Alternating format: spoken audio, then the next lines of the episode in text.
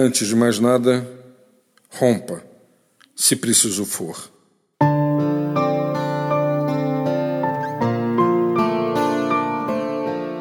Eu posso imaginar o quanto é difícil e doloroso tocar neste assunto.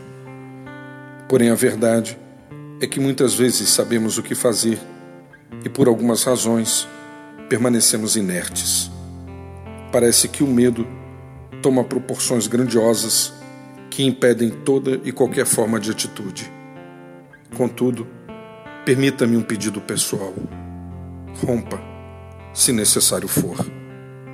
Rompa com tudo aquilo que machuca, maltrata e destrói você. Não permita que as coisas permaneçam do jeito que estão. Pare de tentar administrar aquilo que é inviável. E Deus sabe em nome do que você procura manter. Rompa com tamanha negatividade e esta permanente tentativa de sabotar a si mesmo. Abandone todo e qualquer sentimento de derrota e desmoronamento. Rompa com o passado e com tudo aquilo que foi ruim, indigno e maldoso.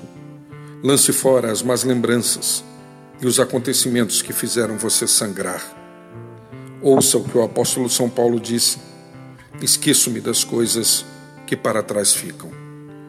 Meu nome é Sérgio Andrade e você pode acessar mais conteúdo como este em www.sergioandrade.net ou ainda receber mensagens como estas através do WhatsApp em 819 9989 0586.